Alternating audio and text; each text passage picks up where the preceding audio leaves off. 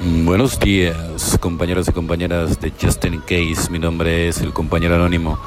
Vámonos con este 19 de febrero. Reservas. La recaída nunca es un accidente. Indica que aún tenemos reservas con nuestro programa. Texto básico, página 90. Una reserva es algo que apartamos para usar en el futuro. Es, en todo caso, una reserva es esperar que si pasa tal o cual cosa seguramente recaeremos. ¿Qué acontecimiento prevemos como demasiado doloroso de soportar?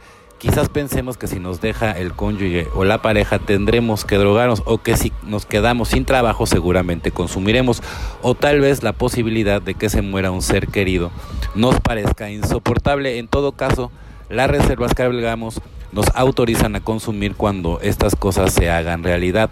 Lo que sucede a menudo en vez de prepararnos para la recaída, si examinamos nuestras expectativas y las modificamos ahí donde sea posible, podemos prepararnos para el éxito. La mayoría llevamos dentro de un catálogo de desgracias anticipadas, estrechamente relacionadas con nuestros miedos. Si observamos cómo otros miembros superan penas semejantes, podemos aprender a sobrevivir al dolor. Podemos aplicar estas lecciones a nuestras expectativas.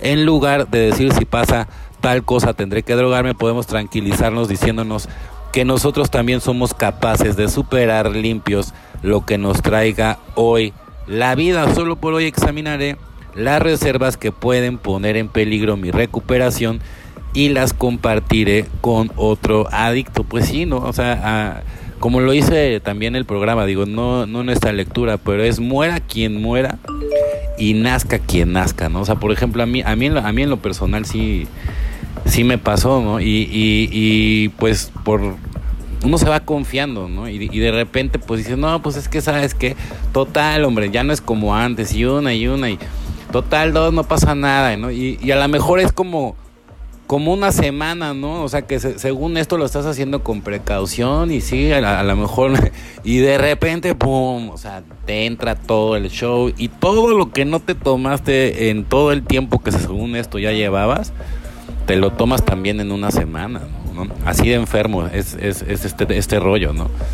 Entonces, por eso a mí cuando me preguntan, oye, ¿se, se, te antoja? Pues la neta sí se me antoja, güey, pero pues yo sé, yo, yo sé las consecuencias, ¿no? Y si mi vida, por ejemplo, al día de hoy ha cambiado radicalmente, ¿no? O sea, hasta mis enemigos ¿no? Los dejo con el ojo cuadrado. ¿Por qué? Porque, pues porque yo ya no estoy en ese hoyo en donde yo estaba jalando pura negatividad, en donde yo me sentía la víctima, en donde yo le echaba la culpa a todo el mundo de todo, ¿no? O sea, todos tenían la culpa menos yo, ¿no? Entonces, ¿por qué? Porque yo era la víctima, ¿no? Pero cuando un día, o sea, realmente, ¿no? Me, me tropecé, ¿no? Y por tener estas reservas, ¿no? Pues casi me muero, ¿no? Y entonces, entonces tuve que levantar la mano porque era eso o morir, ¿sale? Era eso o morir. Pero solamente hasta que lo hice yo de voluntad propia. Yo por eso yo ya no trato de convencer a nadie, porque no somos nada de nadie. Como dijo la lectura de ayer, o sea, no, hay que cargar con el mensaje, pero no con el adicto. No soy diferente. Al principio pasaron cuatro años antes de que AA llegara a la sobriedad permanentemente, tan solo a una mujer alcohólica. Como los de alto fondo, las mujeres también decían que eran diferentes. El borracho de los barrios perdidos decía que era diferente.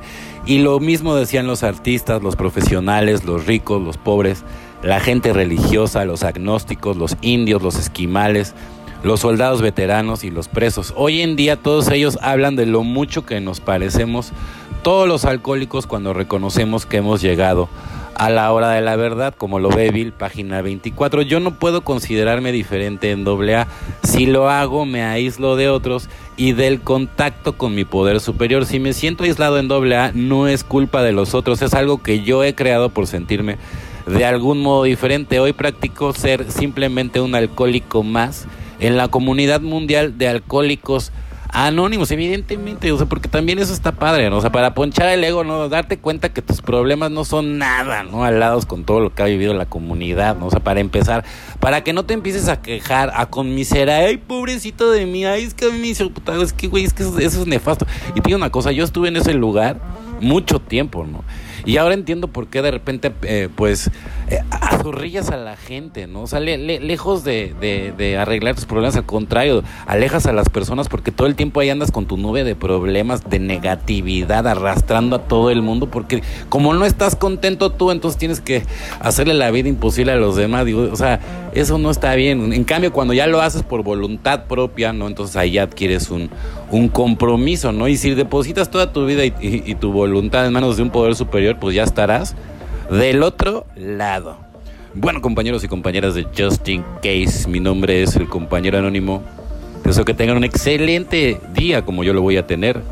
Felices 24 y nos vemos muy, pero muy pronto.